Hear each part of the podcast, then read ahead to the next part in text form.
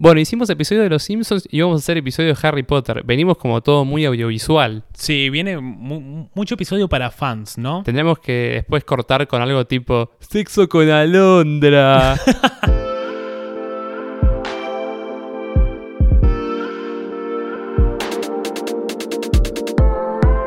Hola bebés, yo soy Juli Linenberg. Y yo soy Erpo el loco.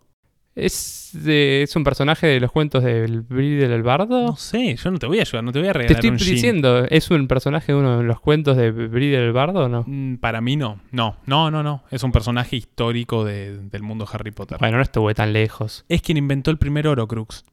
Ah, bueno, bien. Es el creador de los Horocruxes. No, te- no hay ninguna traducción, ¿no? De Horocruxes.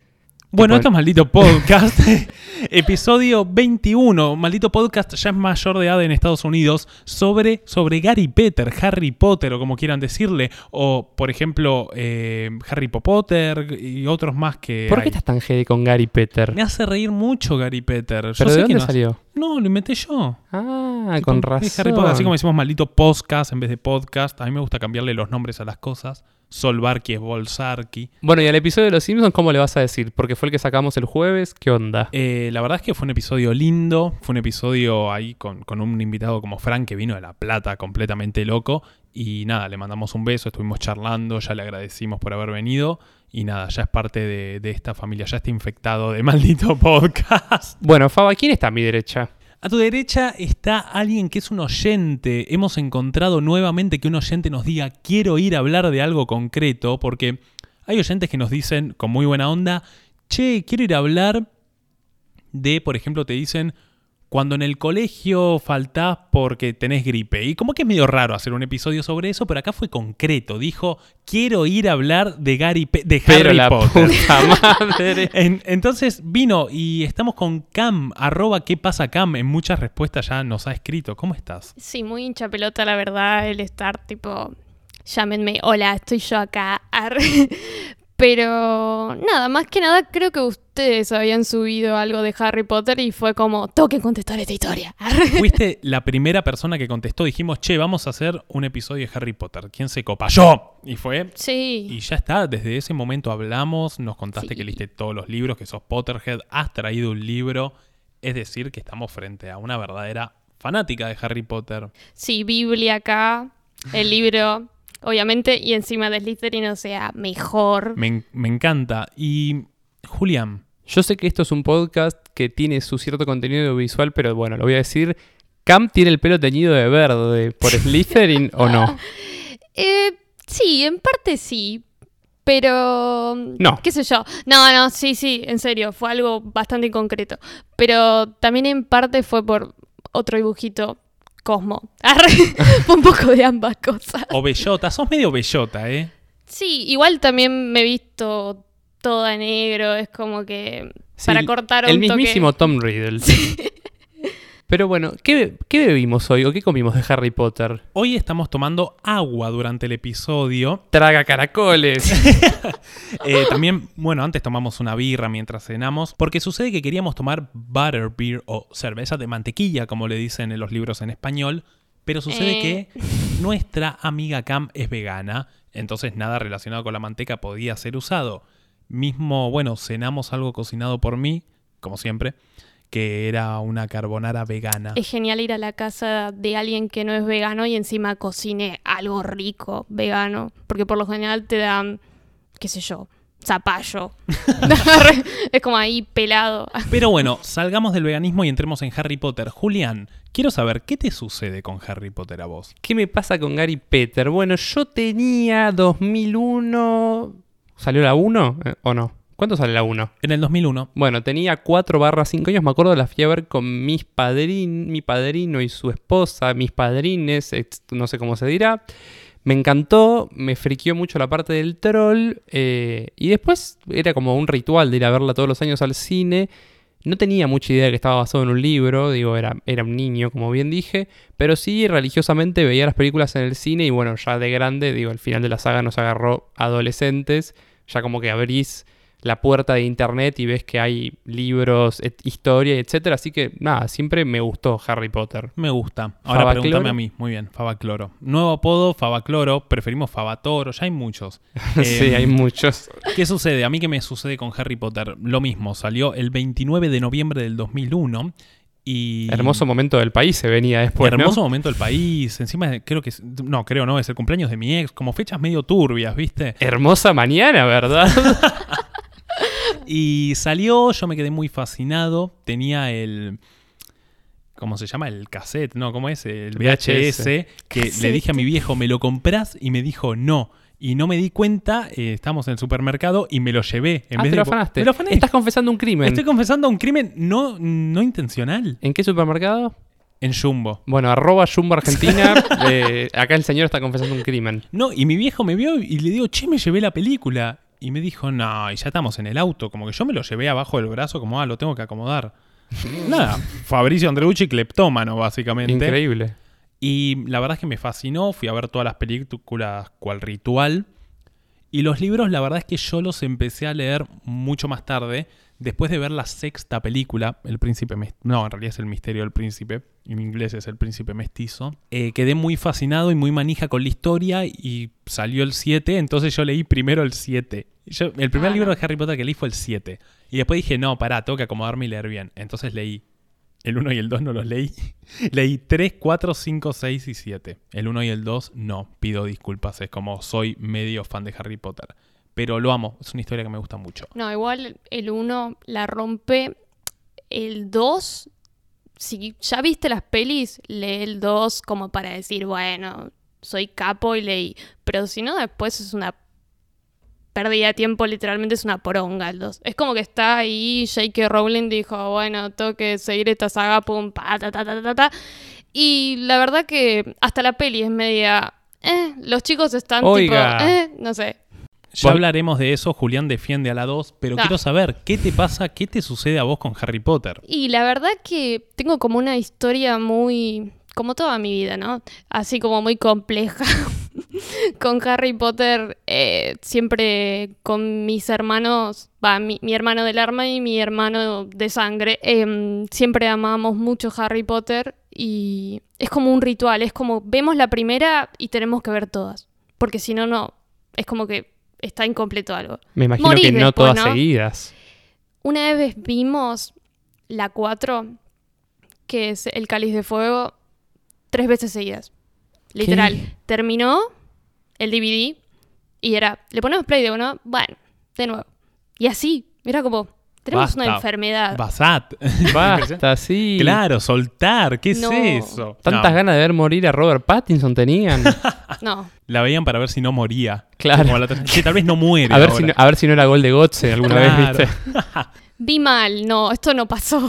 Y los libros los leíste todos, imagino. Sí, los leí cuando era muy chica y hay cosas que me dio que ya no me acuerdo. Por eso digo que el 2 es el que menos me acuerdo. Yo el 2 fue el primero que leí, ¿te acordás, Faba? Estábamos en Pinamar, estaba en la casa y lo leí, me pintó. Después leí el 1 en computadora, el 3 y el 4 eh, en la tablet de mi madre y el 5 lo conseguí en físico, que me lo prestó mi hermano, lo empecé y me dio paja y nunca lo seguí. Así que leí de 1 a 4. Mm, No, leer Harry Potter en compu es un embole. Y bueno, era, era lo que tenía a disposición en ese momento. No, no, es como que tanto, encima que ya de por sí la autora siempre se extiende un montón, tipo de un granito lo describe zarpado, es como que decís, no lo puedo leer esto en una computadora porque te quedas ciego. No, obvio. Igual, o sea, leí el 1 y el 1 es cortito, o sea, lo tenés ahí. Me acuerdo hasta de vacaciones y taca, lo leí. Sí. No, eso, el 2 lo leí en papel y el 3 y el 4 en tablet, que bueno, más o menos. Pero bueno, Eh, iba a decir exactamente lo que vos ibas a decir y es pasar a lo siguiente y es hacer nuestro ranking personal de las mejores o las peores películas. Yo no sé si voy a acomodar las 7 en orden, lo que sí puedo decir que para mí la mejor y voy a estar en mucha gente va a estar en contra mía es la 6. Yo amo el, El misterio del príncipe, me parece el mejor libro y me parece la mejor película. Y mi segunda favorita, o más o menos mismo, mismo orden jerárquico, sería eh, El prisionero de Azkaban. Tanto libro como película. Además, la dirección, está Cuarón como director y es muy buena y es muy distinta al resto. Y la peor me parece la 2 por choreo. La 2 me parece la peor de todas. Es un embole, me, me quedo medio dormido. Y la segunda peor me parece la 1. Pero bueno, más, pero le tengo cariño porque es la 1. Entonces es donde empezó todo. No, la 1 no es la peor. Va, para mí no, porque es como, ¿ves por qué Harry es como es? O sea, en las otras películas hay muchas veces que te saca de quicio, como decir, chabón, todo el tiempo vas a decir, no los quiero comprometer, quiero estar solo, no, no quiero, es como, ya están todos juntos, dejen de romper la bola. Eh, la 1 me gusta por eso. Aparte porque aparecen los tíos que los odias todo hasta que el hijo se queda atarado y es como... Es más, la relación con, con la familia por parte de la madre la tenés en la 1, porque en el resto de películas no profundizan mucho. Hay como escenas muy breves. Sobre Siempre al esa- principio. Y son escenas breves sobre esa relación. Entonces, en la 1 les tomás el odio, lo hacen dormir abajo, en una cucheta. abajo. Increíble. Fantástico. Pero bueno, tu ranking de películas, Cam, Mm, Más la o menos. mejor para mí es la tercera, porque aparece Sirius Black, es como mi platónico zarpado. Yo voy a decir platónico, no crush, porque soy vieja. Entonces, eso. Creo que la 3 y la que vi hoy, porque hice la tarea, eh, que sería la 5, la que aparece Umbridge. La es Orden como- del Fénix. No. te Estoy da ganas de muy en contra de esa prender película. fuego la tele. Es como, no, no. Pero me encanta. Porque se unen todos. La odian un rato a Cho, que es el personaje que más odio. Eh, totalmente innecesario. Sí, sí. Entonces, nada, qué sé yo. Me copa esa. Y la peor, la 2, en el libro y también en la peli, me embolo con la 2. La quiero pasar rápido. De hecho, cuando em- la empecé a ver de nuevo para venir acá, fue como, ay, sí, esto ya lo vi, bueno, sí, ta, ta, ta, ta, ta, ta", y avanzando. tal cual. Y bueno, acá Julián te mira con. Julián nos mira con mala cara cuando decimos que la 2 es la peor. Julián, desarrolle. A mí la 2, a ver, no es la mejor, obviamente, pero tampoco es la peor, digo. O sea, todo el- basilisco y eso me parece simplemente increíble. Hay un personaje que yo ya te dije que me causa mucha gracia y te estás riendo porque sabes a quién voy a nombrar. Al vendehumo. Nosotros lo hemos apodado el vendehumo, estamos hablando de Gilderoy Lockhart. Eh, nada, tenemos muchos memes con ese chabón. Como que tiene momentos que me la estallan, no sé, cuando justamente el vendehumo libera esos duendecitos. Es como, o sea, tiene muchos momentos que... Y lo levantan a Neville de las orejas. Sí, no, por de eso. las orejas no, pero. Pero yendo a lo concreto, ya que el, como que el, el malo, odio decir el malo, sea Voldemort, no hace que no, no pueda ser 100% mala. Como que yo le decía a Faba, me parece peor la 1 encima porque sí, el malo es Pablito de Alma Pirata, el tartamudo, viste, de... Eso me parece como un recurso muy pedorro, pero bueno. Después así favoritas, las mías son la 4 y la 3 también.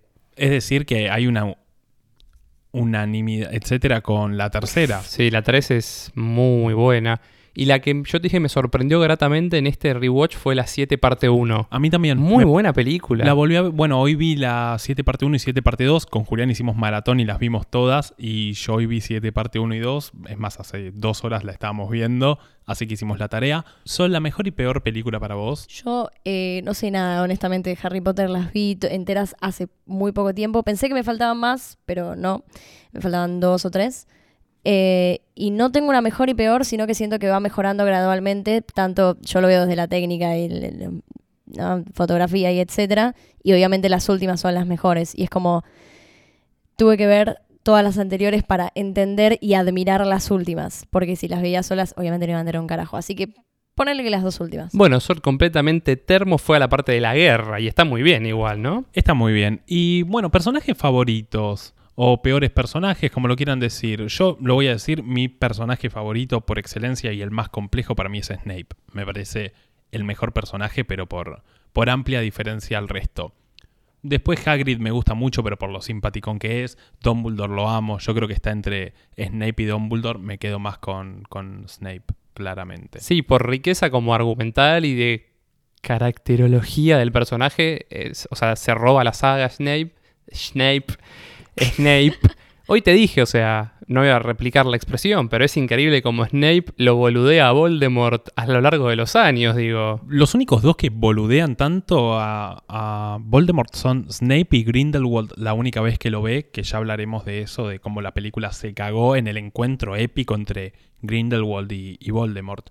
Pero sí, es un tipo que lo boludeó de arriba abajo, lo volvió Siempre. loco y todo nace por él, porque justamente Snape es el que escucha la profecía a medias y le dice a Voldemort, che, mirá que van a hacer uno que te va a matar, ¿eh?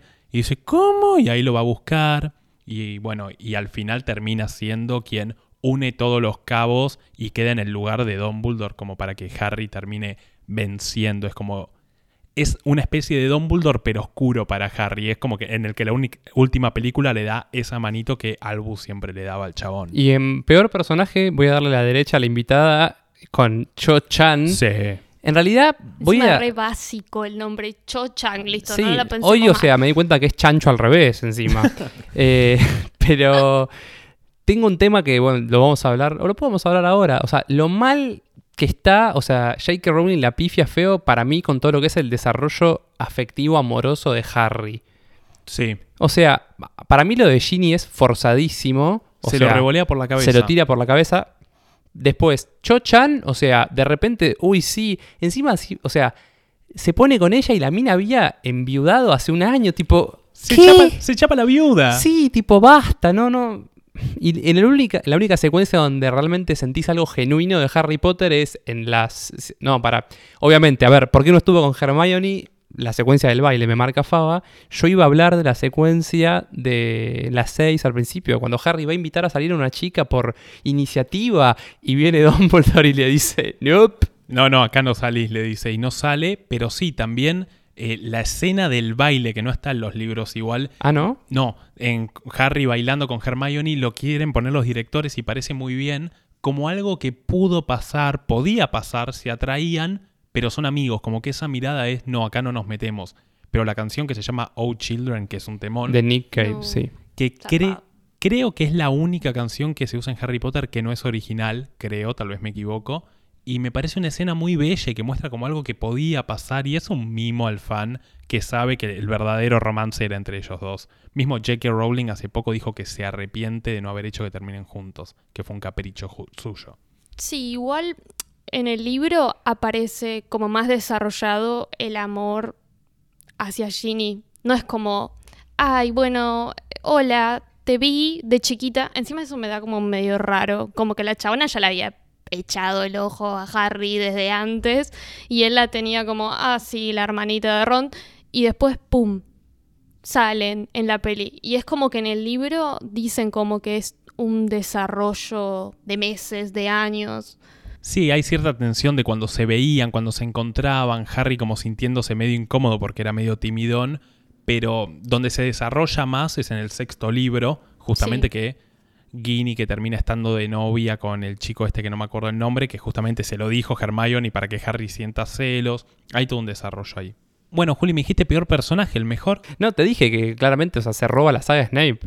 Tu personaje favorito no es el mejor, bueno, lo dejamos para después. El hombre definitivo para No, Julián. no, pará. Dije el mejor, no mi favorito. Ah, bueno, tu favorito. No, mi favorito es Arthur Weasley, por favor. Lo ama. Eh, en esta guía de, episodio, en esta estructura, hay un apartado que es Arthur Weasley, qué hombre. Algo que le reconozco a Harry Potter es que, o sea, no hay errores en los casteos de los actores. O sea, es raro, es raro decir, che, este no da. Pero Arthur Weasley, por favor, o sea, es el padre, o sea, Arthur y Mori son los padres definitivos. O sea, como mm, excelentemente. Después tiene, quizás en una pavada, quizás me dirán que soy un básico, pero ¿cómo cambia la onda de la vestimenta de Arthur Weasley de película a película? AF. Y después, en la 3, tiene esa charla con Harry en El Caldero Chorreante cuando hablan de Sirius Black y qué sé yo, que me parece como, nada, buenísimo. Sí. Bueno, yo no sé separar de mejor personaje y personaje que más me gusta, así que lo voy a meter en lo mismo. A mí, mi personaje que más me gusta es Ron. Porque es como, a ver, Harry siempre tuvo sus mambos. Es el elegido, además. Sí, y siempre se lo recalcó. Es como, man, sos un crack, sos esto.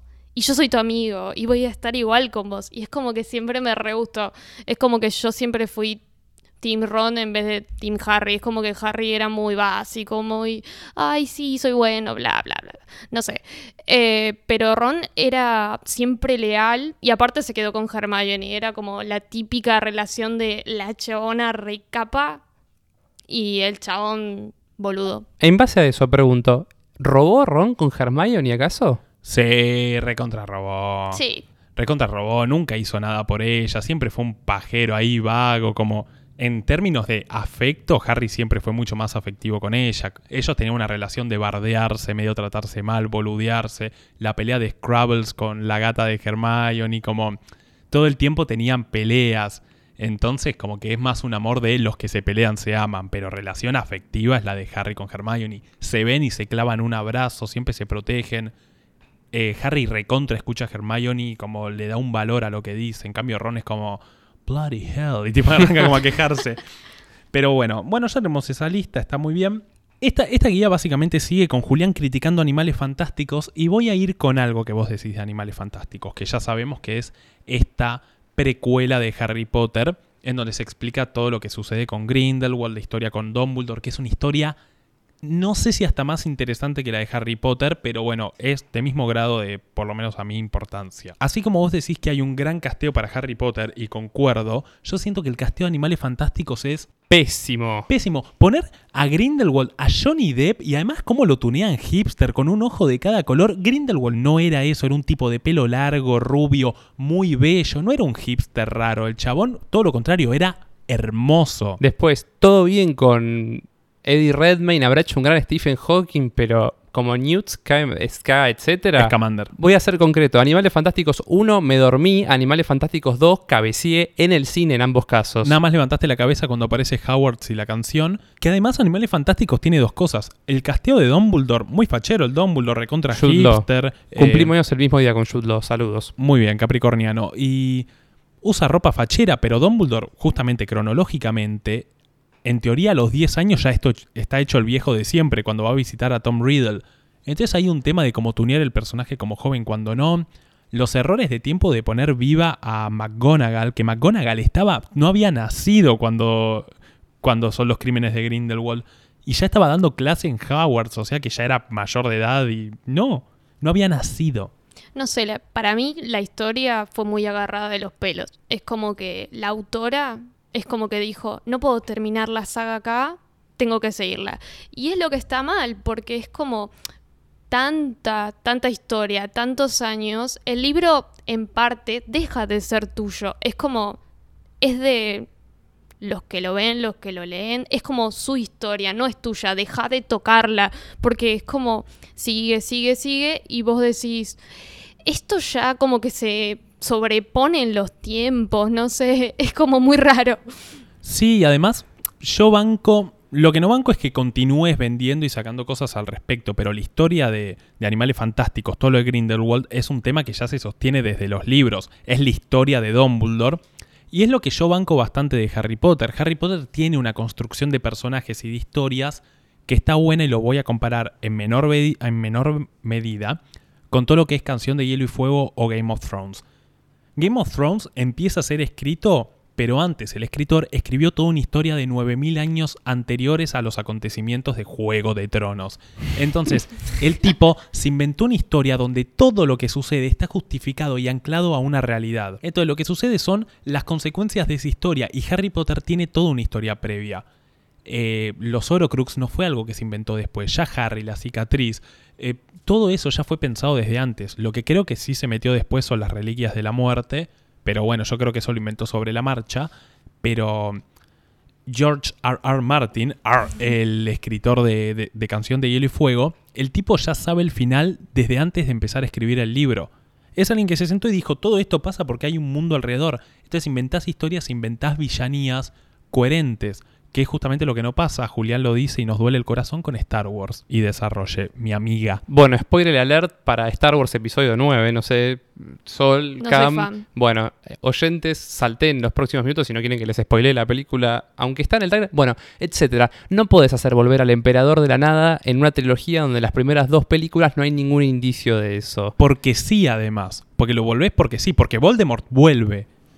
Pero lo que yo te dije cuando salimos de ver Star Wars, que fue el primer comentario que, se me, que me surgió, Harry Potter, como yo decía, yo la, la vi de niño, nosotros la vimos más de niños, y ya desde la primera película está el germen de Voldemort. O sea, aparece en la parte de atrás de Pablito de Alma Pirata. O sea, ya Voldemort aparece. Después que tenga una forma corpórea, era algo que podía pasar, estaba contemplado. Acá en Star Wars fue como, sí, bueno, eh, nunca murió. Es como si Harry Potter hubiese ignorado a Voldemort y en la 7, porque hay que cerrar una saga, es como, no, che, el tipo este que mató a tus papás y estuvo muerto seis películas, estaba vivo y estaba orquestando todo lo que te pasó en estos seis libros o películas. Nada, no se puede, Star Wars no se puede hacer lo que hiciste, es engañar a tus televidentes. Claro, y además en, en Harry Potter sucede esto de que ya hay algo construido y lo que decías, hay una villanía previa construida y todo está hecho para que el tipo vuelva. Vos en Harry Potter sabías que iba a volver y sabías que, qué sé yo, ponele, en el segundo libro, cuando Dumbledore ve el diario de Tom Riddle y le dice, ah, bueno, ya no va a poder volver, le dice, siempre hay distintas maneras de volver, como que siempre va a buscar una manera. Y de eso se trata, de eso se trata Harry Potter, es un enemigo que ya estaba muerto buscando la manera de volver. No es sorpresivo, no hay efecto sorpresa cuando vuelve, sino que vos lo esperás. No hay recurso barato. Ese es el tema. Y acá es vuelve porque sí, yo creo que dijeron, che, ¿y cómo hacemos? Y bueno, esta trilogía al final que vuelva en la última película, de golpe porque sí. Además, tan poco sorpresa y tan ver- tanta vergüenza siento que les dio que ya te lo anticiparon en el tráiler. Totalmente. Che, esta cosa impactante de que vuelve el villano más absoluto y le inventaron poderes que nunca tuvo. O sea, el emperador Sí. nunca fue importante. El que era importante era Darth Vader. Pero bueno, lo dejaremos para el episodio de Star Wars, si sucederá algún día. Quiero volver un segundo a Animales Fantásticos. ¿Por qué lo que me pasó cuando vi la primera película fue, che, todo esto de que se les escapan los bichitos y eso es un embole? Y los últimos 10 minutos cuando te dicen, che, hay un mago súper recontrapoderoso y el nene este... Es como, siento que son dos historias que no, no sé, no se llevan bien. ¿Por qué la saga se llama Animales Fantásticos y estás explicando los crímenes de este tipo? Digo, ¿por qué no hiciste, no sé, los crímenes de Grindelwald, fin, sin animales fantásticos? No, justamente es porque te cuentan la historia desde la perspectiva de Newt Scamander. Entiendo igual a lo que vas, pero el justificativo es ese. Eh, quieren explicarlo desde la perspectiva de un tipo medio loco, medio tocado, que lo echaron de Howard's. Es alguien que no debería hacer magia, que Dumbledore lo contacta por izquierda para decirle esto lo podés hacer solo vos. Entonces hay un poco de eso, pero estoy de acuerdo que la película debería estar centrada para mí desde Dumbledore. Igual entiendo que en el caso del libro, el soporte te da una cintura para tejer eh, redes argumentales paralelas, que mismo mi crítica quizás a la última parte de Harry Potter, en esta rewatch que hicimos con Faba, él me tenía que ir contando un montón de cosas que la película no te explica.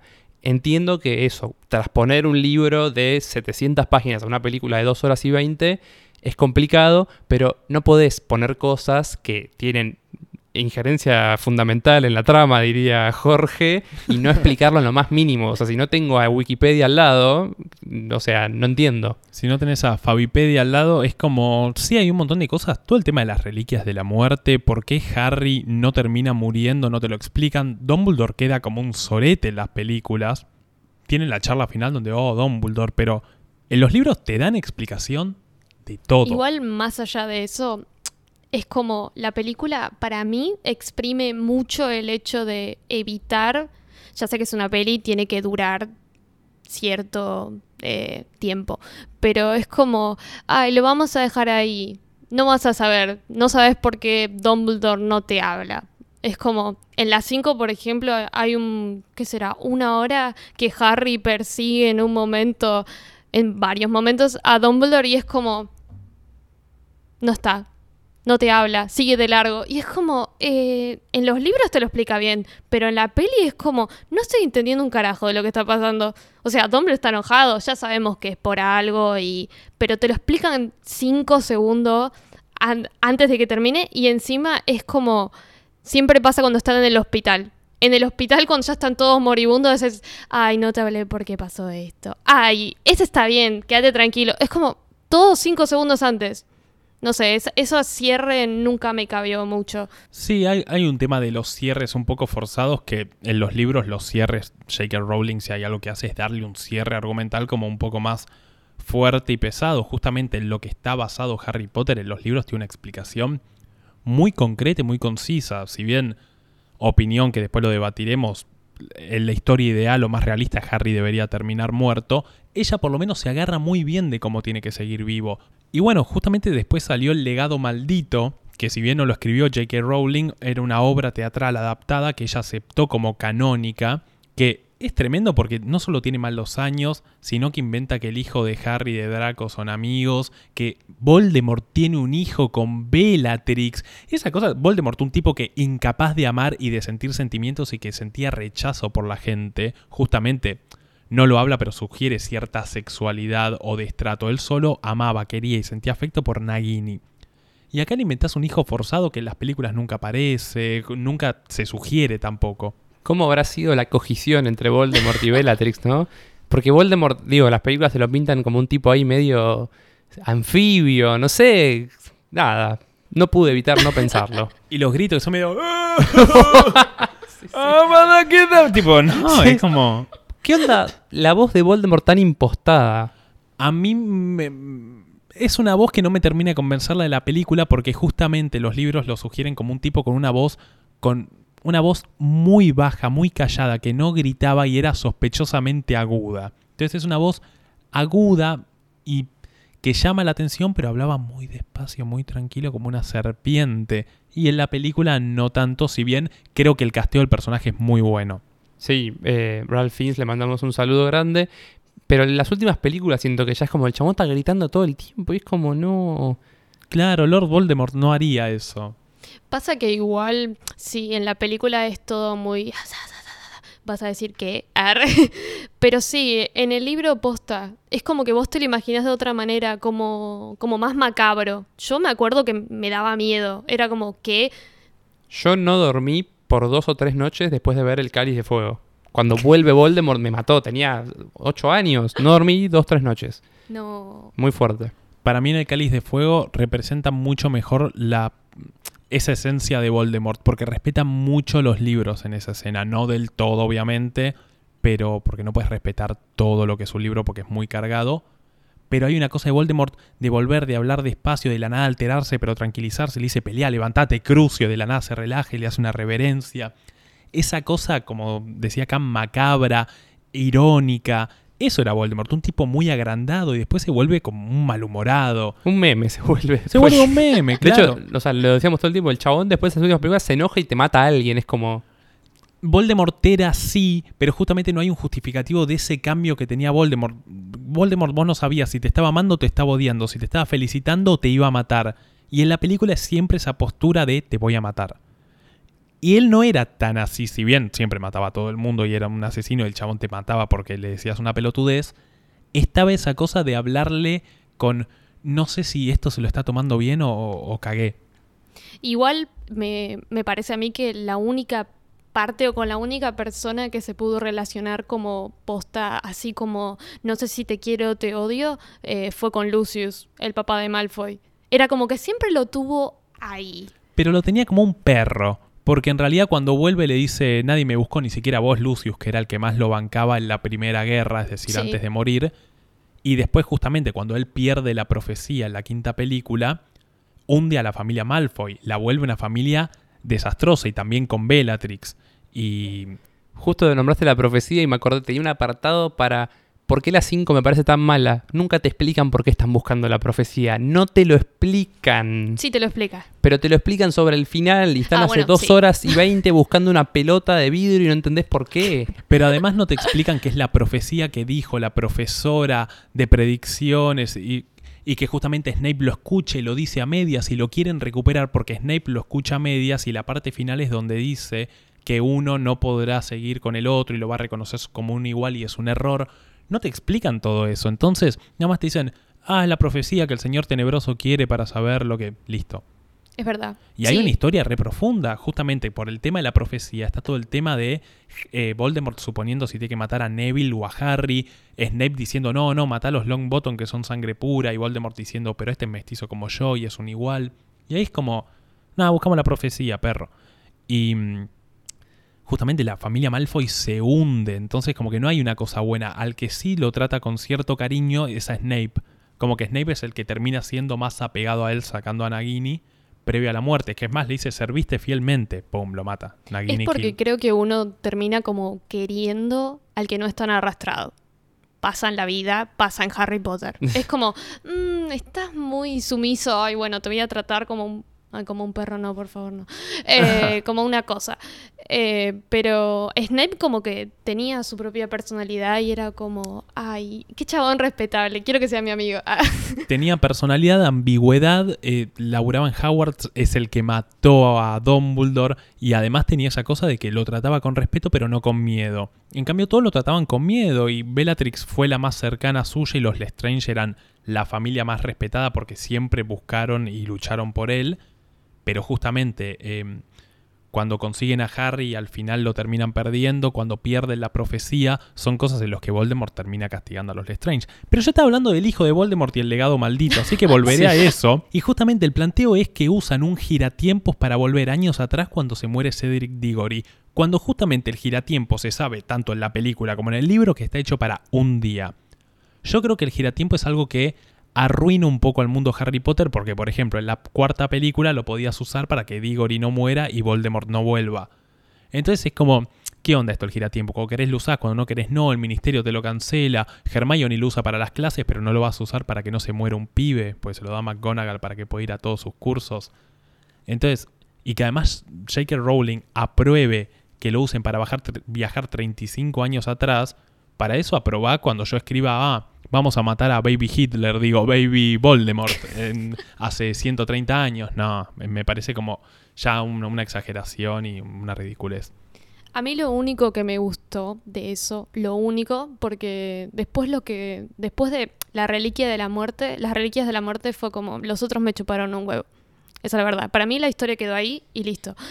Pero lo que me gustó fue que el hijo de Harry esté en Slytherin. Fue como, eso me encanta. Me Está encantó. bueno. Sí, yo no me acordaba porque no lo leí si era que el hijo de Draco estaba en Gryffindor o si el hijo de Harry estaba en Slytherin. Pero era Eh, así. Creo que los dos están en Slytherin y una hija de Harry está en Gryffindor. Claro. Sí, sí. Pero no lo recuerdo porque no me gusta ese libro. Solamente lo leí por afuera, no lo vi. Pero es verdad, está bueno porque además Harry era alguien predestinado a Slytherin de alguna manera. No, Slytherin no. No Oh, es Slytherin. No.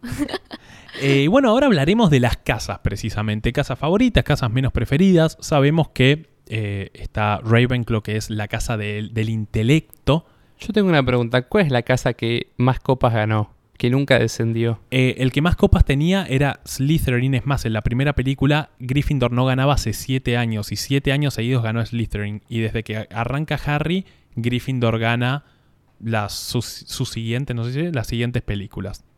Entonces eh, hay una pelea ahí entre ellos dos. Son el Barça y el Madrid. El resto habrá ganado una alguna vez. No hay ningún Atlético de Madrid ahí hinchando los huevos No, cada no hay tanto. ninguna Leti, no. Porque además ah, es la competencia. Los de Slytherin son los soberbios y los más talentosos, los que creen en la pureza de la sangre o tienen algo de puro. Hay muy poco sangre pura que no esté en Slytherin, sacando por ejemplo Neville Longbottom o por ejemplo Ron, que son sangre pura los Weasley, por eso les dicen traidor a la sangre. Pero eh, Slytherin tiene esa cosa de supremacía, de ego y de talento, mientras que por ejemplo Ravenclaw es el intelecto y la sutileza y por ejemplo se dice que no son grandes jugadores de Quidditch porque son muy delicados, son muy del intelecto y no del trabajo físico bruto. Son una especie de elite, pero no, no como los de Slytherin tipo nazis. Después está Gryffindor, que son los valerosos, los temerarios, los que cogen sin forro, no les importa nada, son termos, son termo es fuego. Y después está Hufflepuff, que vendría a ser el de tipos comunes. Justamente... Sin la- ángel, o sea. no, la jefa de la casa dice, che, usted tiene esto, esto, esto, yo quiero uno para gente común, para gente que, ¿por qué tengo que ser supremo, mágico? Y justamente Newt Scamander era un tipo muy talentoso, pero común, y era de Hufflepuff, y justamente Cedric, Gi- eh, Cedric Diggory era de Hufflepuff. Bueno, tengo entonces mi, me- mi metáfora. Slytherin, paladar negro, eh, lirismo, ganar, gustar, golear, River. Gryffindor, obrero, popular, Boquita. Y me está faltando Ravenclaw, que no sé, se lo voy a dar a Independiente. No, Racing, Racing, Racing. Racing, sí. Listo, perfecto. Y Hufflepuff, Huracán. Hufflepuff, eh, el del tipo común, barrio obrero, huracán. Listo. ¿Qué tenés para decirnos de las casas, Cam? Vos que sos Mm. tan fan de Slytherin. Sí, y no soy de Slytherin, soy de Gryffindor, o sea, cuando salí hice el test, todo, y fue como, ay, ¿por qué? Pero nada, era como preguntas re, ¿matarías a tu perrito? Ta, ta, ta, ta. Y era como, no, no soy tan agresiva, pero, no sé, siento que Gryffindor es como de los buenitos, no sé, en lo personal me aburre eso. O sea, siempre lo normí, como que, eh, no. Prefiero a alguien ahí que te salque así de algo de la nada como los de Slytherin como sorpresivo. Sí, pero ni siquiera es que eran buenos, lo que tiene es que eran muy idealistas, pero por ejemplo los merodeadores, pensá que por ejemplo Peter Pettigrew era de Gryffindor y es un sorete, Sirius Black y justamente ese grupo de amigos, Sirius Black, Lupin, James Potter y Pettigrew, eran pibes que rompían las reglas todo el tiempo, Harry era un pibe que rompía las reglas todo el tiempo. Pero hay una cosa de, de ser muy idealista y termo y de voy a luchar por lo que quiero, eso es Gryffindor. Hablando del test ese de las casas, entonces Cambos dijiste que salió Gryffindor. Sí. ¿A vos, Faba? Yo quería que me salga Ravenclaw, pero me salió Slytherin. Ah, bueno, a mí me salió Gryffindor. Sí, te salió Gryffindor. Eh, no, a mí me salió Slytherin. Pero bueno, mi Patronus es un águila. ¿Tu Patronus cuál es? Eres un Bloodhound, un sabueso. Yo no me acuerdo, creo que era un perro. Y el mismo Como mío. Sí. Pero bueno, y justamente algo que a mí me divierte de las casas es que cada una tiene como cierta cosa astrológica de los elementos. Por ejemplo, por ejemplo, eh, Slytherin es el agua, es la cosa más escorpiana, pero es el agua. Gryffindor es Leo, es el fuego. Ravenclaw vendría a ser el aire, el intelecto, la libertad.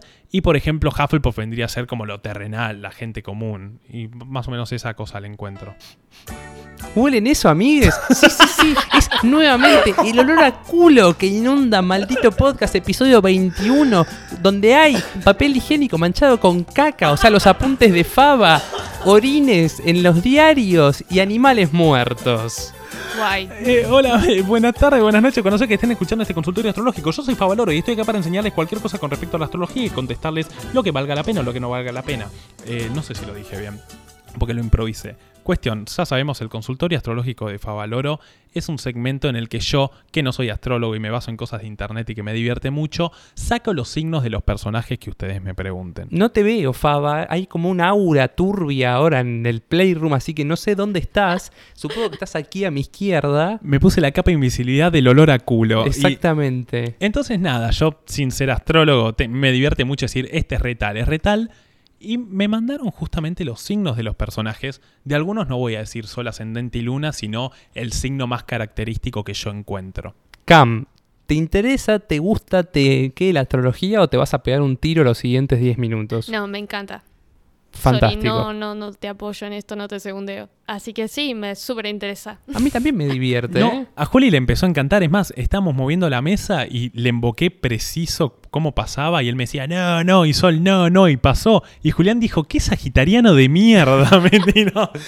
Así que de a poco va entrando. No tenemos los nombres, ¿no? De las personas que mandaron los personajes. Es que mucha gente mandó nombre muy repetido, entonces no te vamos a nombrar. párrafo aparte, lo mal que escribieron los nombres de, de los personajes me emociona. O sea, nada, ¿no? Me, me encantaría tenerlos a mano, pero los leía, tipo, hijos de puta, dicen que les gusta Harry Potter y escribieron los- todos los nombres como el culo. Alguien escribió, no sé si Snape, muy mal y puso, voy, lo escribí re mal, no me bardien, por favor. Y eso también estaba mal escrito, así que no me acuerdo quién eras, pero por favor te pido aprender a escribir. Termina el primario. Ah, Googlealo bardeaban a- si no, la concha de tu madre. Claro. Ah, bardeaban a todos los oyentes. No, pero lo mal que han escrito algunos nombres es muy gracioso. Les queremos mucho. Así que consulta de los oyentes.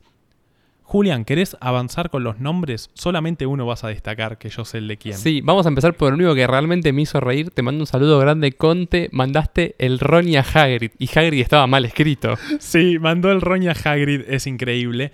Así que yo tengo acá mi apartado sobre Hagrid y para mí es eh, recontra taurino, es recontra taurino Hagrid porque es, es vago, le gusta escabiar, le gusta comer, es muy del apego de abrazar a, lo, a, ¿viste? A, a Harry, a los amigos, es muy esa cosa física y bruta de Tauro que nos gusta. Yo tengo una pregunta. ¿A todo personaje vago, glotón y amiguero le vas a poner Tauro? Sí. Ok, perfecto. o Luna en Tauro. Pero en este caso, no, pero también esa cosa terca. Tauro es muy buen discutidor, es terco, pisa muy fuerte, es uno de los signos que más fuerte pisa junto con Leo y otros. Em, pero yo le puse Luna en Cáncer porque es muy amoroso, pero Luna en cáncer con sus mascotas, se preocupa mucho por su hermano, Con Norberto, su dragón. con Norberto, su dragón, que lo cuida como la madre, y le dice acá está mami. Él es muy amoroso, es muy madre, él tiene esa cosa de madre Luna en cáncer. Como Bogvik, que Cam, aunque no lo admite, tiene tatuado a Bogvik en una pierna. Vamos a decir que sí, porque así los oyentes piensan que soy más Potterhead, así que sí. Bueno, te voy a dejar los picantes para el final, obviamente, ¿no? Dale. Te mandaron un par de falopas, pero a ver.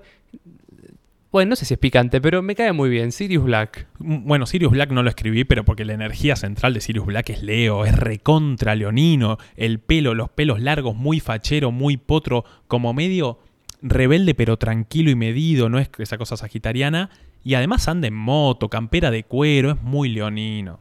En esta rewatch te hice dar cuenta que Sirius Black es Gary Oldman, leas el ¡No! comisionado Gordon de la saga Batman de Nolan. Es el comisionado Gordon de Batman, me, me hizo ¿Vos lo mal. sabías, Cam? No. Bueno, o sea, tengan en cuenta, El prisionero de Azkaban salió en el 2003, si no me falla la memoria. 2003-2004, sí. Bueno, Batman Begins salió en el 2005. O sea, lo tenés en Harry Potter como... ¿eh? Y después al año en Batman hecho un viejo. Es No, increíble. es impresionante No, la flash. No me había dado cuenta. Yo tampoco, me enteré hace una semana. Saludo grande, Gary Oldman. Ojalá algún día vengas a mi podcast. Muy bien, seguime tirando. A ver, algo más así tranqui. Bueno, Malfoy, ponele. Malfoy, mucha gente mandó que era para ellos leonino. Para mí Malfoy no tiene nada de leonino, no tiene mucho de fuego. Eh, para mí geminiano por esa cosa ambigua de la duda, de medio frustrado. Es un pibe muy frustrado y eso es como medio geminiano. Le veo un ascendente en Aries porque tiene esa cosa de prepotente que se muestra así muy para afuera, es agrandado, prepotente, termo, te bardea, te critica, pero yo le puse una luna en Libra porque le cuesta mucho decidir lo que está bien y lo que está mal, si matar o no a Dumbledore, si matar o no a Harry, de la nada defiende a Harry pero le, le caga la vida igual. Em, tiene esa cosa ambigua de no terminar de saber qué es lo bueno y qué es lo malo, entonces le puse una lunita en Libra. Dolores Umbridge. Dolores Umbridge, yo puse que es virginiana. Para mí la energía central de ella es virginiana porque tiene esa cosa cruel o más o menos autoritaria que tiene Virgo, pero además es muy ordenada. Se ve en la película que tiene todo estructurado perfecto, todo rosa cromático. Hay una escena donde Harry le toca la puerta y ella acomoda la virome para que queden todas en fila. Eso es muy virginiano.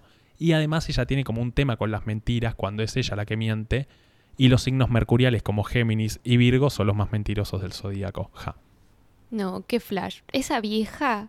Es como que yo soy súper acomodada a nivel, ay, sí, quiero que esté todo así bonito, pero ella es como que la amé en eso.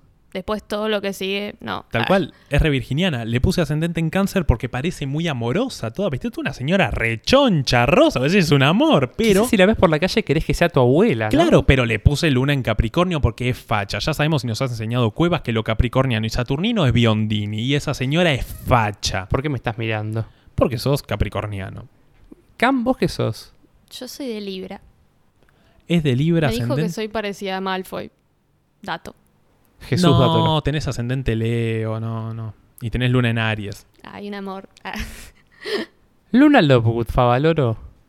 Luna Lovegood, yo puse para mí que es canceriana porque tiene una cosa amorosa, apasionada, tierna, muy familiar, es muy de la familia ella también, de su padre, como un recontrapego. Ascendente en Acuario porque parece la rara, la loca, pero en realidad vos la escuchás y no es una piba tan loca, sino que todo lo que dice es concreto.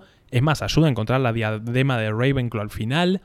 Y, por ejemplo, Harry cuando se iba a ir de vuelta en el tren en la sexta película, ella lo encuentra con sus lentes raros porque tenía una cosa rara en la cabeza. Entonces la ven como la rara, pero no es tan rara. Y Luna en Acuario, porque tiene esa cosa como medio desapegada, rara, de no darte mucha bola y medio intelectual, pero intelectual de manera rara. Es decir, que tiene doble Acuario. Favaloro, a ver, algo que quieras hablar. Yo que quiero hablar, bueno, vamos a ir con algunos personajes. McGonagall para mí es recontrariana. Tiene, le puse ascendente Capricornio y Luna en Pisces porque tiene esa cosa de Pisces amorosa. Y justamente la historia de McGonagall es que ella tiene una historia con su, no esposo, pero su pareja con quien se iba a casar, McGregor. Y el día antes de casarse lo tuvo que dejar porque no se animó a decirle que era una bruja. Entonces lo terminó dejando y esa cosa pisciana de me caso y un día antes decirte que no, eso es pisciano. Mención especial para los 20 minutos de gloria de McGonagall en Las Reliquias de la Muerte parte 2, ¿no? Por favor, ¿qué personaje McGonagall? Después otros personajes. Lupin para mí es recontra ariano, Luna en Aries, es, es muy ariano, es muy termo, va al frente, es, es puteador. Encima se transforma en un hombre lobo que te grita, o sea, se transforma en un ariano básicamente, le encanta luchar. Después nos dicen, Argus Flitch, para mí es escorpiano. Filch. Filch, perdón, eh, el Squib. Eh, es escorpiano con luna en escorpio porque es un chabón muy sufrido. Es más, es sangre pura y no tiene magia. Ese Squib, pobre tipo. Mucha mala suerte, ¿no? Y ascendente Capri, sí. Cho Chang pisciana, no, es, es, es No pisciana. te tenés que extender mucho, ¿no? Ascendente en Virgo, luna en Piscis. Ah, por eso no la quiero. Los piscis me caen mal. Y es como, yo la vi y automáticamente fue como pisciana. Es que Piscis no te tiene que caer bien. Además se viste mucho de azul, es muy pisciano el azul, el mar, no me jodas. Em, después, Lily Evans, le puse pisciana porque yo sé que saben que odio a los piscianos, pero tienen su cosa buena. Lily Evans era una persona, un brillo muy especial, y lo pisciano tiene la característica de ser alguien muy brillante, muy amoroso, que vos lo ves y te transmite cierto magnetismo neptuniano, se podrá decir. Así que la bancamos. Pero le puse ascendente en Aries porque tiene esa cosa termo de personalidad, le van a matar al hijo y se pone enfrente y se hace matar ella. Y justamente por eso también le puse luna en cáncer. Muy madre, muy madre luchona.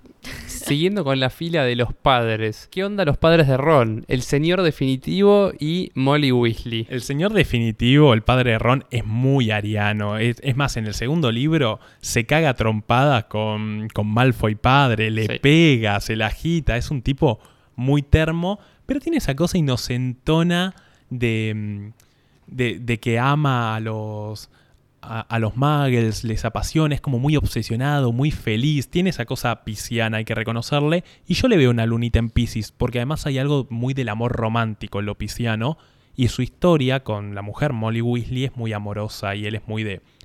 En la sexta película, cuando se quema la casa, lo primero que él dice es Molly. Tipo, no le importa ninguno de los hijos, le importa Molly. Una luna en cáncer va a buscar a los hijos. Una luna en Piscis va a buscar a su amor. Y además esa cosa inocentona que te decía. Y después Molly Weasley me parece ariana, muy ariana, ascendente Leo y luna en cáncer. No, No no, si quieres explico un poco más, pero justamente Termo es muy ariana. Cuando mata a Bellatrix le dice, not my daughter, you bitch, le dice, y la termina matando, eh, siendo menos hábil, pero justamente Luna en cáncer se le metió con la hija y salió la Termo a matarla. Después, bueno, vamos con, vamos con el grueso, vamos con el queso del medio. Ron es taurino, me lo escribí así. Ron es lo más taurino del mundo. Es glotón, es pajero, le encanta comer y descansar, le hace mover si no quiere, en clase es vago.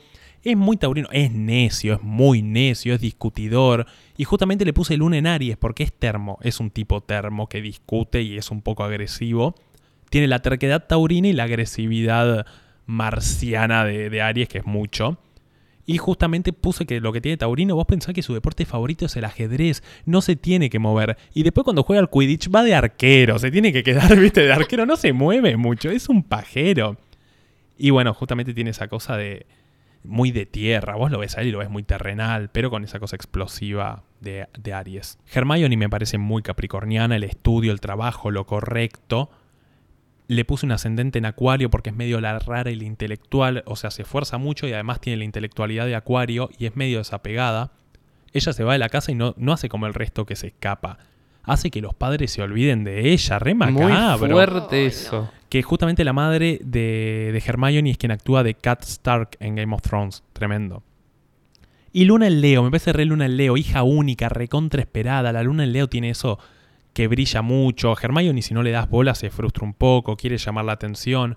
Es muy Luna en Leo, me parece como muy bello. Y además tiene esa cosa de fuego de que de la nada ella rompe las reglas. Pero eso te iba a preguntar. las rompe eventualmente, como que las rompe y del golpe la forma leonina y capricorniana de no, no, esto está mal. Y de golpe Harry le dice, sí, pero vos usaste un hechizo de confusión, ¿cómo se llama? Confundus, no sé.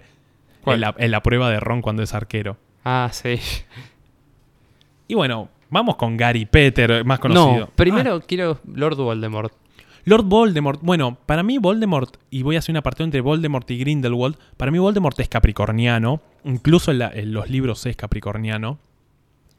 Es cruel, es estricto, es extremista, es muy saturnino, es muy de eso represivo, de te busco, te mato, muy del laburo, cabeza dura. Pensá que es uno de los mejores alumnos en la historia de Howard, se dice que el mejor después de Dumbledore, era muy bueno. Y el chabón laburó, o sea, es un sorete, pero laburó para conseguir. Y Capricornio tiene esa cosa de el cabrito que se mueve lento hasta llegar a su objetivo. Un ascendente en escorpio, porque es muy escorpiano desde su pinta, su facha. El chabón tiene esa cosa profunda escorpiana que te atrae, atrae. El ascendente en escorpio tiene la particularidad de atraer cosas trágicas a su vida que nunca busca.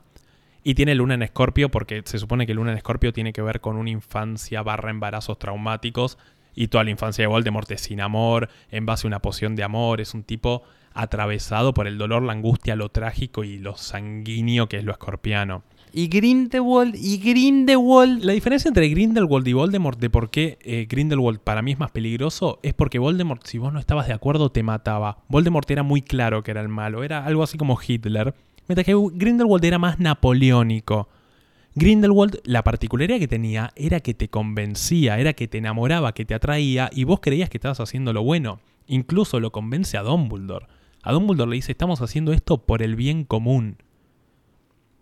Entonces el tipo termina creyendo que someter a los muggles está bien, o sea, convence al mismísimo Dumbledore. Grindelwald le miente a Voldemort en la cara cuando lo va a buscar a, a la prisión. Y por eso le puse que él es libriano.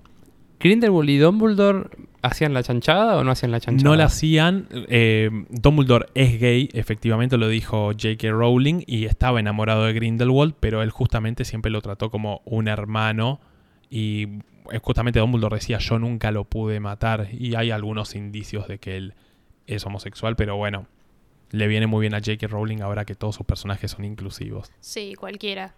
En mi opinión es cualquiera. Tipo, ya ponele que se podía pensar que era gay, pero ya decirlo, es gay, es gay, basta. Es como, no, era innecesario. Era mejor dejarlo ahí y que uno piense lo que tenga ganas de pensar. Tal Quedaba cual. más inclusivo encima que haga eso. Porque le das naturalidad. Claro. En cambio, si vas a hacer conferencia de prensa diciendo, miren que es gay, ¿eh? Tipo, ya lo Sí, sabemos, ya lo suponíamos. Y bueno, justamente para mí Grindelwald es libriano. Lo libriano es, eh, tiene esa cosa manipuladora de que te seduce, es muy bella, es el equilibrio de las fuerzas, es la justicia. Él te va a engolosinar, es muy de engolosinarte lo libriano. Es muy de seducirte, es muy don Juanesco. Entonces tiene eso, es la diferencia. Voldemort, estás en contra, te mata. Grindelwald, estás en contra, te convence. Y ya Eh, que estabas hablando de Grindelwald, bueno, de la media naranja de Grindelwald. Todavía no. Le ¿Cómo que no? Le puse ascendente Géminis porque tiene esa cosa intelectual, uno de los mejores alumnos que hubo, y Luna en Sagitario porque es muy intelectual. El chabón tiene esa mezcla de intelectual y termo de fuego de Sagitario y de idealista. Los sagitarianos es el signo más extremista idealista. Y ahora Dumbledore, este me costó. Para mí Dumbledore es geminiano porque es intelectual, ascendente Sagitario, tiene esa mezcla de lo brillante. Es justamente el eje Sagitario Géminis es el, es el eje de la, de la sabiduría, del estudioso. Y una luna en Acuario, porque es muy desapegado con la familia. Su problema más grande fue, y que justamente tuvo que aprender, fue ese desapego con la familia. El tipo dejó de lado a todos, la hermana murió, el padre, la madre también murió, no cuidó a la hermana, todo medio turbina. Harry Potter en la serie, la película es leonino, pero para mí es sagitariano, porque Harry Potter tiene mucha suerte. Todo se soluciona porque Harry tiene suerte. Esa es la máxima característica, todo le sale bien, es muy deportista, como que hay una cosa deportista en lo sagitariano, es muy idealista, hace lo que él cree bien. También es un poquito manipulador, eh, sabe llevarlo, pero él como que se arrepiente muy rápido. Le veo un ascendente en, Escorpio porque el tipo sufre toda su vida desgracias que él nunca buscó por la suerte de ser el elegido y sufre. A partir del libro 4 muere Cedric, después muere Sirius, después muere Dumbledore, todo eso en tres libros seguidos y en el 7 se mueren todos. Entonces hay esa cosa. Y le puse una luna en cáncer porque Harry básicamente se basa en su familia. ¿Por qué le, le decís que es manipulador al pobre Gary? Porque tiene esa cosa de no, no se sacrifiquen por mí, no haga esto. Pero justamente al fin de todas las películas aclara, esto no se puede hacer solos, tenemos algo por qué luchar, debemos luchar por nosotros. Y de la nada, no quiero que hagan esto por mí. y tipo, todas las películas aclara que hay que hacerlo en equipo y juntos. Justamente en la quinta película, o en el quinto libro, le dice a Voldemort, siento pena por vos porque no tenés amigos y gente con quien luchar. Y después ¿Les parece, chicos, hacer esto por mí? Y el chabón se- le llegan a decir que no, ¿sabes qué? Se pone del orto. De repente mis bronquios pueden volver a respirar. Se ha disipado el olor a culo. Se ha abierto la ventana. Ha salido el sol. Perdón si no leímos la tuya, pero bueno, es muy largo esto y no puede durar tanto el consultorio astrológico. Incluso se va a cortar un poco de lo que hicimos. Dato de color, no lo dijimos a Cedric Digor y le puse lo mismo que yo, no lo voy a detallar. Puse Sagitario, Luna en Libra, Ascendente en Leo. Después dije, pará, soy yo. Yo no soy Cedric Digor y yo no soy Robert Pattinson ni en pedo, pero fue por cosas puntuales. ¿No sos Batman, Faba, entonces? No, no soy Batman, pero soy un vampiro. Bueno, Julián. Yo estoy leyendo acá que vos metiste un periodismo de investigación. ¿Has metido el doble olor a culo en este episodio? ¿Has metido el consultorio astrológico de Favaloro? ¿Y acaso está viniendo la escuela directamente enviada de Goebbels, de la nata? ¿Pero qué es esto? ¿Qué es esto? ¿Un olor a Babi Checopar? ¿Qué pasó, amigo? ¿Por qué hiciste una guía donde hay consultorio astrológico y periodismo de investigación? ¿Qué tenés para decir? Imagino que esto sucede en el mismo edificio. En un piso tenés el consultorio astrológico y en el otro el periodismo de investigación. Pero Faba, acá nos vestimos de traje, nos ponemos perfume, nos sentamos y aceptamos sobres de gente que nos paga para hablar bien de ellos. No, simplemente el- la raíz de este periodismo de investigación Cam viene porque viendo las películas con Faba nos dimos cuenta de que Sirius Black y Draco Malfoy son parientes. Ah, ¿viste? Nosotros nos quedamos igual que vos. Son, Son parientes. No soy fancha, entonces no lo sabía. Son, o sea, es, es lejano, pero nos dimos cuenta porque en la 6 Bellatrix le dice eh, hermana a Narcisa. Ay, sí, es verdad. Entonces, vamos a explicarlo bien. La madre de Draco es la hermana de Bellatrix, quien es la prima de Sirius. Entonces, hay una relación. La internet no se pone de acuerdo si son qué, pero vamos a decir que son tío y sobrino lejanos. Es el tío segundo, porque es el hermano, es el primo de su madre. Claro. Es sorprendente. Bueno, esa fue la raíz de este periodismo de investigación, donde, si recuerdan allá por el tiempo, en, en High School Musical, investigué que había sido de la vida de esos pobres actores. Bueno, en este caso nada, no hay nada mucho que destacar. La vida de la gente que hizo Harry Potter después de Harry Potter fue bastante miserable, debo decir. Excepto, obviamente, Emma Watson y Daniel Ra Eh, Era la, la- la excepción. Eh, Daniel Radcliffe hizo teatro en bolas, pero más que. Pero es el segundo joven más millonario después del príncipe de Inglaterra. Era. Era. No, Harry Potter tuvo, tipo, vino una debacle horrible después de todas las películas raras que empezó a hacer. Por eso, yo creo que todo el mundo igual quedó medio tocado del bocho, se ve. El que destacó un Jesús Dátolo fue que nuestro amigo Ron, alias Rupert Grint, alias se lo han confundido con Ed Sheeran, hizo el doblaje de la película Metegol de Campanella para Inglaterra. Increíble. O sea, en Inglaterra está la película Metegol, que será eh, Put Goal, no sé cómo será. eh, y la voz de uno de los personajes la hace Ron. Bueno, en realidad lo que sí me extendí un poco más fue sobre la vida de los directores de las películas de Harry Potter. ¿Por qué? Porque Harry Potter, al ser ocho películas, obviamente no es el mismo director, son varios directores distintos, así que comienzo. Primeras dos películas las hace un señor que se llama Chris Columbus, eh, estadounidense, a diferencia de todos los, los castings que eran gente británica. ¿Y qué pasa? Como dijimos, la 1 y la 2 son dos películas que no nos gustan tanto, ¿o no? No, ta- tal cual. Bueno, lo raro es que la hace un tipo que tiene pergaminos en el cine. Fue el guionista de Los Gremlins y Los Goonies, dos películas, o sea, producidas por Steven Spielberg. Fue el director de Mi Pobre Angelito 1 y 2, este señor. O sea, mucha cintura en el mundo del cine, pero bueno, me parece que con Harry Potter 1 y 2, no sé, buscaron por ahí alguien que haga algo familiar o... Justamente que sepa laburar con niños. Ese era, ese era el pedido. J.K. Rowling pidió que sean solo nenes británicos y después dijo que querían un director que sepa laburar con niños porque tenían que estar seis horas grabando. Después, este señor hizo, dirigió la primera película de Percy Jackson, no sé si se acuerdan de Percy Jackson. Eh, nunca. No. No las vi yo tampoco, pero en su momento decían que eran las herederas de Harry Potter. Bueno, le mandamos un saludo, han quedado en el olvido. Y después un Jesús Dátolo también de esta familia. El hij- la hija, mejor dicho, de el director es la que hace de Susan Bones, la compañera de Harry. Le mandamos un saludo grande también, fiel oyente del podcast. El que, bueno, como Faba dijo, su película preferida, la 3, dirigida por Alfonso Cuarón. Af. Alfonso Cuarón se desvivió literalmente por hacer Harry Potter. Dijo que los dos años que hizo Harry Potter fueron los más bellos de su vida. Lo fue a buscar J.K. Rowling personalmente después de que viera una película de él que le gustó mucho que se llama La Princesita Karina. y no Karina. Y Alfonso Cuarón, como todo director latinoamericano, no perdió la chance de dejar el sello latino en la película de Harry Potter. Y En puso un puesto de arepas. No, ese racismo casual, no. Eh, no, lo que hizo fue en Honeydukes puso calaveritas eh, de azúcar tipo las mexicanas, las mandó a traer específicamente de México. Y después, al final de la película, cuando Dumbledore se va, después de hablar con Hermione y Harry, se va tarareando una canción mexicana, dice la internet, a chequear, elegimos creer. Y después, en el patio de entrada de, de esto lo hemos visto, en la fuente puso una estatua con águilas comiendo serpientes como hay en la bandera de México. Ah, mira. Sí, mexicano y orgulloso de serlo, Alfonso Cuarón. ¿Tenés algún Jesús dato lo de los otros directores? Sí. El director de la película 4 es el primer británico en dirigir. Es un señor que se llama Mike Newell. Vamos a mandarle un saludo grande. No hizo muchas cosas después de su vida, pero lo que sí es que no se aguantó a anunciar Harry Potter y cuando estaba promocionando su película anterior ya avisaba en la gira. Tipo, che, miren que estoy promocionando esta, pero yo voy a hacer Harry Potter. Como que era bastante denso. Y por último, nuestro amigo David Yates, que dirigió de la quinta a la última, un director de tele más bien, que él mismo dijo que le llamó la atención que lo llamen para hacer Harry Potter, cree que porque sus películas de tele eran sobre política y corrupción y las, la película se pone un poco así, Faba, David Yates está casado con la tía del futbolista Theo Walcott, No.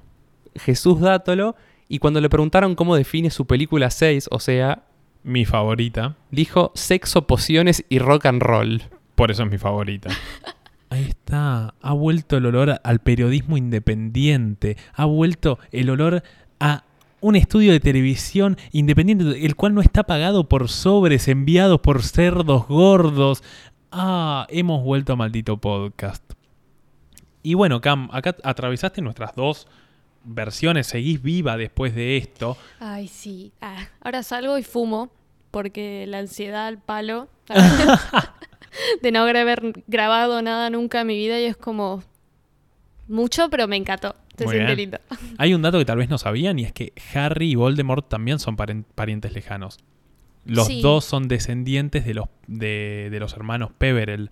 Los hermanos Peverell son los de la reliquia de la muerte, las reliquias de la muerte, y justamente Voldemort hereda por su familia eh, la piedra de la resurrección y Harry hereda, la capa de la invisibilidad. Es decir, se termina degradando ese árbol, pero son parientes muy lejanos.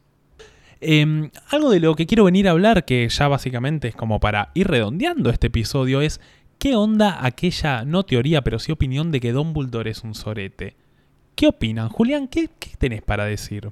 Eso está construido por el mal manejo de las últimas películas con tanta información que había que dar, me parece.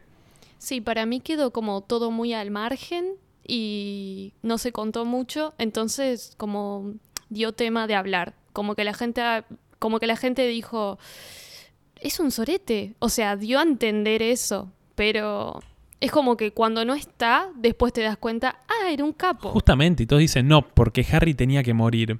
Si había algo que Dumbledore sabía y se pone en la cuarta película después de que vuelve Voldemort, dice Harry que lo ve más viejo que nunca Dumbledore y se alegra de saber que Voldemort había vuelto con su sangre, justamente porque sabía que el hechizo de Lily cuando se sacrifica por él pasaba a Voldemort, y eso significaba que Voldemort no podía matarlo, pero sí tocarlo.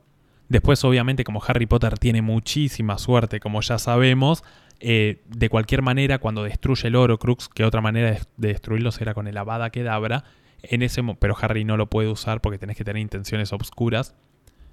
A Harry lo destruye la Avada Kedavra de Voldemort, pero no lo mata. En ese momento Harry ya es inmune a la muerte de Voldemort, pero termina zafando porque la varita de Sauco no puede matar a su dueño. Porque Voldemort era más talentoso, era mejor, era más cruel, el Avada Kedavra es más fuerte que el resto de los hechizos. Y sin embargo Harry zafa porque la varita era suya. Si bien en los libros muere desvaneciéndose, en, en la película digo, en los libros muere planchado en el piso porque la Avada Kedavra le rebota porque no puede matar a Harry con su varita. Es decir, siempre zafa. Después no me digan que no es sagitariano. Y claro, Dumbledore sabía que Voldemort no iba a lograr matar a Harry. Sí sabía que tenía que ser destruido y tenía que recibir una Avada Kedabrazo, pero sabía que no iba a morir. El tema es que en la última película, cuando te queda la escena de Snape hablando que le dice, lo preparaste como un cerdo para el matadero, decís, uh, qué hijo de puta.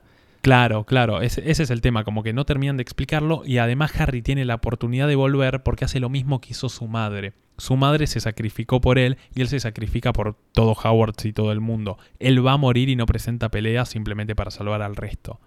Entonces Dumbledore siempre supo todo, incluso les da regalos que implican una sabiduría. Un dato, un Jesús dato lo de Fabri, los Weasley las únicas dos veces que no pelearon juntos, eh, George termina con la oreja hecha mierda y Fred termina muerto. Es decir, no pelear juntos es lo que hizo que, que mueran. Porque bien sabes. Faba, como dice el Martín Fierro, los hermanos sean unidos. Muy bien. Bueno, si bien teníamos un montón de cosas para hablar, este episodio se está haciendo muy largo y vamos a tener que básicamente cortarlo a menos que Julián tenga algo para decirme. ¿Escuchás eso? No, no. Sí, sí, sí, sí, el sí. consultorio. Ah, no, la canción que pone Sol.